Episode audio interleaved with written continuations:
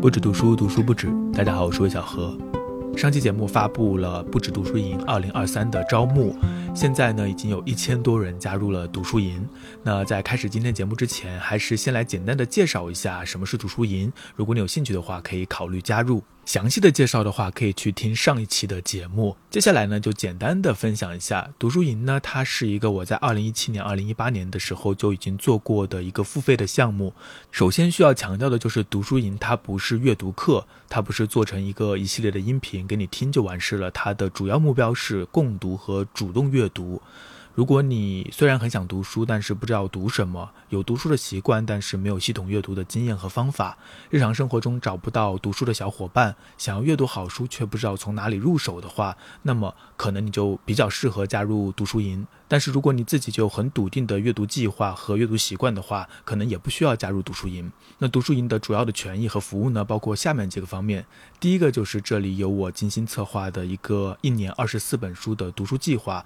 简单来说，就是一个月两期，一年二十四期，我们至少会读二十四本书。这个过程并不是我一个人来解读像博客一样，而是大家一起读，每个人都要发表看法，每个人都需要去读进去，而且有自己的收获，有自己的表达。第二点呢，就是这里有我的私家解读。当然，我不是权威的专家，但是在这个共读计划当中，我会和大家一起来阅读这些书，并为每一期书目做私家解读，帮助大家的理解。但是最重要的还是主动阅读和共读的计划。那第三点呢，这里有我的一个陪伴式的回答，就是如果你有任何读书方法上的困惑和问题，都可以在读书营当中问我，我都会尽力的回答。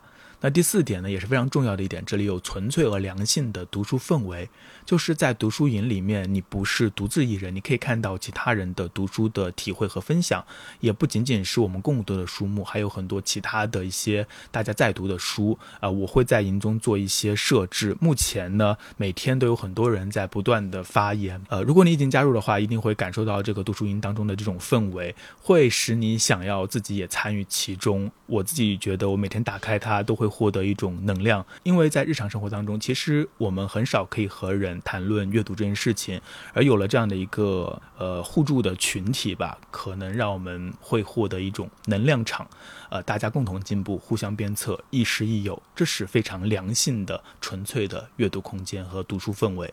第五点呢，是这里有我准备的一些资料，比如说读书方法。各领域入门书的推荐，读者要慢慢修炼的专题 PDF，大家可以在读书营当中领取。那也有些朋友提出了一些问题，下面做一个简单的解答。有人问说，我读书太慢，如果跟不上节奏怎么办？呃，我们读书营呢，一本书共读的周期是两周，呃，只要能每天抽出半小时来读的话，一定是足够的。如果实在跟不上也没有关系，因为所有的内容都在营里，你可以之后再查看，就是你可以有自己的阅读的步骤和频率。那还有人问说，我读书太快，不到两周就读完了指定的书目怎么办？那除了每一期会指定的一本必读书之外呢，我都会安排一到三本与本期有关的延伸书目，速度快的读者就可以加读。除了指定的书目之外呢，大家也可以有自己的阅读计划，在这个读书营当中和成员分享。还有人问说，现在可以知道全部的二十四本书的书单吗？答案是不能，但是可以告诉大家，就是第一期呢，我们读的是安妮埃尔诺；那第二期呢，我们会读加缪。那整个的九月份呢，是一个法国文学，然后我会在这个过程当中和大家梳理一下法国文学史，当然还会有一些其他的补充的资料。然后呢，大家可以通过这两位作家作为一个坐标来了解一个法国文学的脉络。当然，这个过程当中还是和前面讲的一样，你自己去读是最重要的。那接下来的每个月呢，都会有一个小的主题，然后每一期和每一期之间是有一些小小的关联。但是现在不会把所有的书目都告诉大家，因为第一个原因是我想让它像任务一样，一期完成之后才会打开下一期的关卡，可以提高大家的参与感。第二个原因是书目也会根据大家的反馈来有所调整。所以它不是一个已经完全封印的完成的一个项目，而是一个在流动和变化的项目。还有人问说，共读的书目如果不感兴趣怎么办？那如果你不感兴趣的话，这一期就可以不参加。呃，当然仍然可以在这个读书营当中和大家互动，发表读书相关的内容，向新主提问等等。不过还是仍然建议你可以试一试，就是不感兴趣也可以放弃。但是本来这个事情就是一个拓展自己阅读边界的事情，所以开放一点的话会更加有收获。那还有人问，是不是一年要买二十四本书？理论上是的，甚至可能更多，因为还有很多补充的延伸书单。当然，你也可以去图书馆借阅，或者是去找电子书来看，这个不限制，只要你能读到就行。那还有人问说，加入读书营还要做作业吗？呃，这是我每期都会布置一个小的作业，其实大部分就是一个读后感。当然，也许随着时间的推进会增加难度，写不写是不做强制的，但是还是建议写，因为输出往往是最好的输入。而且在这个读书营的氛围当中，你会发现你也会试着想要写，想要表达。还有一个问题是，一定要下载知识星球的 APP 吗？答案是不一定，有三种使用方法：一个是在微信上使用知识星球的小程序，第二个是下载这个 APP，第三个是使用知识星球的网页版。那如果你对这个项目感兴趣的话，现在就可以加入。怎么加入呢？关注公众号“魏小河流域”，然后回复“读书营”三个字，或者点击公众号底部的菜单栏当中的“读书营”，就可以获得九十九元的优惠券，然后就可以加入了。优惠券的发放会一直持续到九月三十号，就是整个九月期呢都是一个优惠期。那之后呢也可以加入，但是就不会再有优惠了。那以上呢就是关于读书营的再一次的介绍，然后回答了一些大家常见的一些问题。如果还有什么问题的话，也可以在公众号当中给我留言。那下面呢，回到我们今天的一个主要的内容，就是来分享一本我觉得非常好读，然后也让我非常有启发的一本关于读书的书，或者说关于读书方法的书。它叫做《如何再次拿起书》。呃，其实我之前做了一个系列视频，就叫做“读书门诊”，回答了一些关于读书的困惑，还有之前有期播客。回答了一百个听友的问题，其实很多也是关于读书方法的，呃，但是好像关于读书方法的问题呢，总是层出不穷。那这一次呢，这本书如何再次拿起书，可以说一次性的解决了很多的问题，所以想要和大家好好的来分享一下。这本书的作者是美国贝勒大学的教授艾伦雅各布斯，他虽然是个教授呢，但是一点都不严肃，而且他还有点讨厌严肃，非常幽默。我很喜欢他这一点，就是对严肃保持一点点的警惕。在这本小说当中，他不仅吐槽了如何阅读一本书，还顺道吐槽了大批评家哈罗德·布鲁姆以及他所代表的那种所谓的警惕派阅读者。他的核心观点就一条，四个字：随性而读。我之前在我第一本书的序言当中也写过类似的话，就是读书只为自己高兴。那在这本书当中，他谈到了读书的方方面面，几乎每一条我都举双手赞同，简直说到了我的心坎当中。所以今天节目我就梳理了一些书中讨论的问题，然后也会加入一些我的看法，我们一起来探讨一下。首先第一点就是阅读是人生一大乐事，阅读对我来说，首先是一件有满足感、有愉悦感的事情。如何阅读一本书？这本书畅销了几十年，在国内也非常火。如果我们要找一本关于如何阅读的书的话，这本书一定会被推荐的。雅各布斯他说，这本书的流行实际上是顺应了美国人的自助书的传统，阅读被当做一种自我提升的能力。而这本书向我们许诺，我们可以像训练肌肉一样，一点一点获得这种能力。但是雅各布斯他不喜欢这个。提莫·艾德勒总是强调的阅读的责任，不喜欢一生的读书计划这种权威的书单，因为这种阅读路径的背后，往往有一个目标，或者是为了获得某种收益。这种收益的诱惑对某些人来说是很有吸引力的，但是对另外一些人来说，则会让他们以为阅读是一种苦役。作者说，他自己的儿子就被这个如何阅读一本书吓坏了，因为它里面的步骤很多嘛。很多人可能会因为如何阅读一本书这本书而对阅读缺乏信心，心怀愧疚。他引用了小说家扎迪·史密斯的一段话，我很认同。最后一句是这么写的：有些人对小说的态度太令人尴尬了，他们是那么想从这些小说中得到别的东西。这个潜台词就是：难道小说本身还不够吗？那雅各布斯提醒我们，在去学习各种阅读方法之前，先问问自己为什么阅读。他认为，第一最重要的原因就是读书能带来极大的乐趣，阅读是人生的一大乐事。但那种动感、压力、健身法式的阅读，则完全忽略了这一点。这本书我想讨论的第二点是随性而读。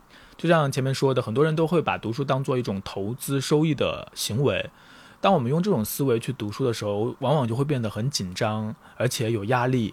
那在这里，雅各布斯就开始吐槽哈罗德·布鲁姆了，因为哈罗德·布鲁姆写过很多大书，最有名的可能就是《西方正典》，他是我们这个时代最有影响力的批评家之一。哈罗德·布鲁姆是非常严格的，他不允许读者在非经典的书籍上花费精力。如果你稍微了解一点哈罗德·布鲁姆的话，一定会知道他对《哈利波特》有多么深恶痛绝。在雅各布斯看来，布鲁姆的论调只会对读者产生两种影响。第一就是让他们洋洋自得，只有我才在读正确的作品呢，就是这样的一种洋洋自得的心态。那还有一种呢，就是吓坏他们，我怎么可能达到这样的高的标准呢？我读一些消遣性的书籍，难道就不算读书了吗？这两种反应都和真正的阅读无关。雅各布斯他说的很简单，去读那些能够给你快乐的东西，不要怀有任何愧疚。即便你是那种少见的，只能从人们称之为巨著的作品中获得快乐的人，也不要只把这类书当作唯一的精神食粮。如果天天都去高档餐厅吃饭，也会腻味的。就像诗人奥登写的那样，一个人无需每天都花费精力解读一首伟大的诗歌，这是不太必要的。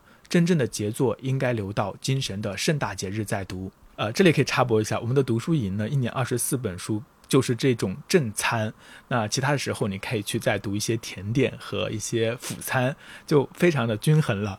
那第三点，我想要讨论的就是如何开展自己的阅读路径。我们在最开始阅读的时候，会一遍一遍的读我们喜欢的书，或者一个作家的其他作品。那么接下来呢，书荒了会怎么办？对此呢，很多人都会去读同人作品。不过，作者并不建议大家降低品味去读一些拙劣的仿作。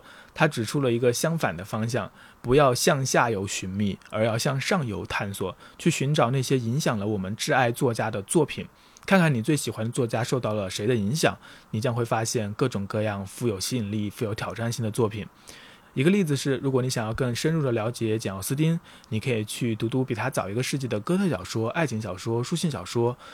作者说：“对待喜欢的作家，不要试图模仿他们的作品，而是模仿他们的阅读。”这句话可能有点启发。不要模仿他们的作品，而要模仿他们的阅读。其实不用说，我们早就学会了从作家的只言片语当中去寻找更多的书。我们自己在阅读过程当中也是这么做的。但这里还有一个问题，就是仅仅按照自己的趣味去读书就够了吗？雅各布斯在这个问题上也显得有些力不从心了。当然，他十分想要捍卫随性而读的正当性，但仅仅随性而读会不会流于肤浅呢？对此，他是有一点矛盾的。呃，他说：“我既不想说开卷有益，也不想屈从于警惕派的言论。”他提出了一个关键点，就是我们要在一时兴起和兴致之间做一个有必要的区分。一时兴起是轻率的、漫无目的的偏好，最终几乎都会带来厌倦、沮丧。但兴致完全不同，它可以引导我们，因为它建立在自我认知的基础之上。这说的没错，却很难区分，不是吗？我们真的能够时时刻刻区分我们的性质和我们一时兴起的区别吗？这对自我的要求会不会太高了？所以我想补充的一点就是，虽然随性而读是必要的，但是发展自己的趣味、品味和性质也是很重要的。简而言之，雅各布斯的意思是，随性而读并非是完全放任自己，而是发展自己。如果有外力的引导，当然很好；如果没有，也可以自己培养。回到我自己，我其实不太知道这一切是怎么发生的，但是我能感到这一切在我的身上发生了。也许我们不会遇到导师，但可以有朋友或者自己佩服的人、趣味相投的人。总之，良好的影响是有必要的。那这里又要插播一下，不止读书营呢，就是一个引导。呃，它不能代替你去阅读，但是是一个引导。同时呢，有一群志趣相投的人和你一起去养成这样的一个拓展自己的方向，培养自己的兴致，这就是它最大的作用。下面第四个点呢，我想谈一下，就是阅读速度的问题，也是他在这本书里谈到的。一定要读得快吗？人们为什么总想读得快一点呢？因为他们想要的不是阅读本身，而是读完了的这个结果。可是为什么他们想要读完了的这个结果呢？作者认为，那是由于他们把阅读简单的理解成了一个从书中提取信息并将之存储到大脑里的过程。如果你把阅读当作获取资料的一种途径，就总是会嫌这个过程太慢。这里雅各布斯提到了一个文学院的悖论：文学院的学生呢，需要读大量的文学书籍，但是他们不是在性质的召唤下读书的，而是为了分数和效率。这对他们的阅读来说，有时候反而是一种损害。而我们这些不是文学院的学生，我们反而是自由的读者，我们完全可以按照自己的兴致来读。我也正是这么做的。我有时候认识一些就是文学专业的一些朋友，会发现其实他们自己对于自己本专业的必读的一些经典类的书籍，反而没有那么大的兴趣。第五点就是成为一个反雏形的读者。这个时代太快了，阅读也是。作者举了一个例子，他发现很多人可以体会到小说的妙处，却读不懂诗歌。呃，莫温写过一首诗，为什么有些人不读诗？开头是这样的：因为他们知道那意味着停下来，而无需停下来，他们就知道，除了停下来，那还意味着倾听。确实，在面对诗歌，特别是现代诗的时候，我们总是不愿意停下来。作者的建议是，如果允许的话，大声读，并且至少读五遍。嗯，关于阅读诗歌有很多的问题，比如说翻译的问题，还有更重要的，可能我们不再信任诗歌的问题等等。但我们不为它花时间，确实也是一个很重要的问题。如果我们不肯花时间，就肯定读不懂。雅各布斯还提到了一类读者，他们读书不是为了乐趣，而是为了从书单上删掉一本书，再接着看下一本。这样的阅读就像打卡，很快会忘了之前还未完全消化的东西，也不会回头反刍。他的建议是慢下来，要重视和重读那些看起来内涵丰富或极为难懂的段落。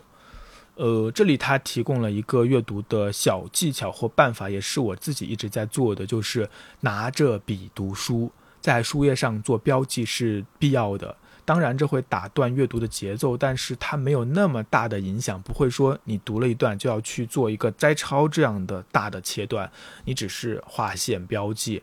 那有时候你会在这里打个问号，或者是写一两个字，呃，就像作者说的，虽然这有一点点打断，可能会用更长的时间，但是它会带你离开仅仅被动接受的状态，你可以准确的表达出来你到底是什么在困扰你的。诗人查尔斯·西米克尔曾经说：“无论何时，无论何地，当我读书时，我手里必须拿着铅笔。”那除此之外呢？我还会写书评，或者说读后感，不管你怎么叫它，总之就是关于一本书你读后的一个产物。对待我特别喜欢的书，我会重新梳理一遍自己的感受、想法，然后把它们写出来。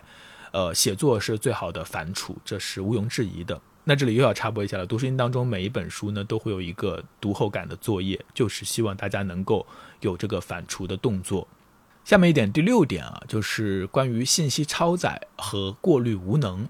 作者教了二十年的书，是一个非常专心的读者，但是他也承认，他也被干扰了。他每天看新闻，他自己有博客，他有一个推特账户，他每天早上都会打开网页，会查收邮件等等。哲学家威廉·詹姆斯曾经说：“婴儿的感官体验充满了纷繁嘈杂的困惑，因为婴儿还没有形成必备的过滤功能，很难把这些感官体验分割成独立有意义的单位。而当下我们日常使用手机的这个过程呢，好像就在把我们带回婴儿时期。那么如何应对呢？”作者引用了大卫·斯福特·华莱士在2005年的呃凯尼恩大学的毕业典礼上的演讲的片段，他是这么说的：“毕业二十年后，我逐渐明白了。”在那些教你如何思考的、充斥着陈词滥调的书里，其实暗含着一个更深刻、更严肃的问题：学会如何思考，实际上意味着学会如何控制你的思考形式和思考内容。这意味着你要非常清楚自己应该选择关注哪些内容，选择怎样从经验中构建信息、获取知识。如果你成年以后还没有掌握这种选择能力的话，你将一败涂地。我们现在很多人面对的困境，并不是信息超载，而是过滤无能。面对这么多的信息，我们自己没有一个好的过滤系统，这反而是导致我们信息紊乱的一个很重要的原因。培根在《论学习》当中有一段话，也和读书有关。他说：“书有可浅尝者，有可吞食者，少数则需要咀嚼消化。换言之，有只需要读其部分者，有只需大体涉猎者，少数则需要全读，读时需全神贯注，孜孜不倦。也就是说，不同的书有不同的阅读的。”呃，这个投入度有不同的阅读的节奏，读书也要学会过滤。那下面是最后一点，是第七点，读书一直是一件小众的事。雅各布斯提醒我们，需要深度注意力的阅读一直都是，而且将来也还会是小众的。在二十世纪初，大概只有百分之二的美国人能上大学，但是在他写这本书的时候，这个比例已经接近百分之七十。从一九四五年到二零零零年之间，人类历史上史无前例的多了非常多的人阅读、理解、欣赏，并且喜欢上书。作者认为，人们对阅读习惯的担忧大部分来自于一种焦虑，他们想无止境地、不断地扩大阅读的阶层，不管它是否已经达到极限。但事实是，极致的读者古往今来都是很少见的。雅各布斯认为，这样的人是天生的，不是后天养成的，或者说是九分天生，一分养成。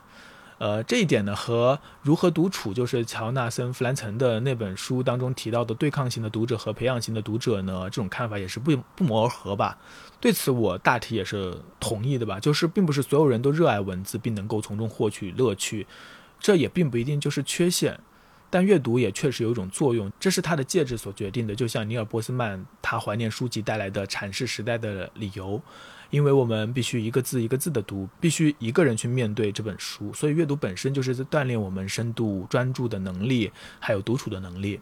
正如施瓦茨所说，阅读教给我们的第一件事，也是最重要的一件事，就是怎样安静地坐上很长一段时间，并且正是这段时间，我们充满活力、全身心地投入这种令人兴奋的精神活动中，忘记了时间，忘记了死亡，也忘记了生命中那些不快和痛苦，完全沉浸在永恒的现在和此刻的快乐之中。入迷是一种非常美好的体验，它会带来生命中最深的快乐。最后，雅各布斯说：“我不知道一个从来没有付出过深度注意力的成年人是否能够学会深度专注。不过，我坚信任何一个曾经拥有过这种能力的人能够重新获得它，只要他们真的下定了决心，能够做出最大的努力和牺牲。而只有他们还真切地记得专注读书的感受，才有可能做出努力。”所以这本书叫做《如何再次拿起书》，它是写给那些能够体会到阅读乐趣的人，并想再次的去进入这种深度阅读的乐趣的人的书。呃，那这本书当中还有很多零散的关于读书的观点，我就不一一列出了。大家也可以去看这本书，是一本非常风趣幽默，也很有启发的书。它的很多关于读书方法的这种看法和我都不谋而合。那最后还是要再强调一下，如果你对不止读书营二零二三感兴趣的话，可以关注魏小河流域，回复“读书营”三个字，获取更多的介绍，获得优惠码和进入读书营的方式。那么我们今天的节目就到这里了，我们下期再见。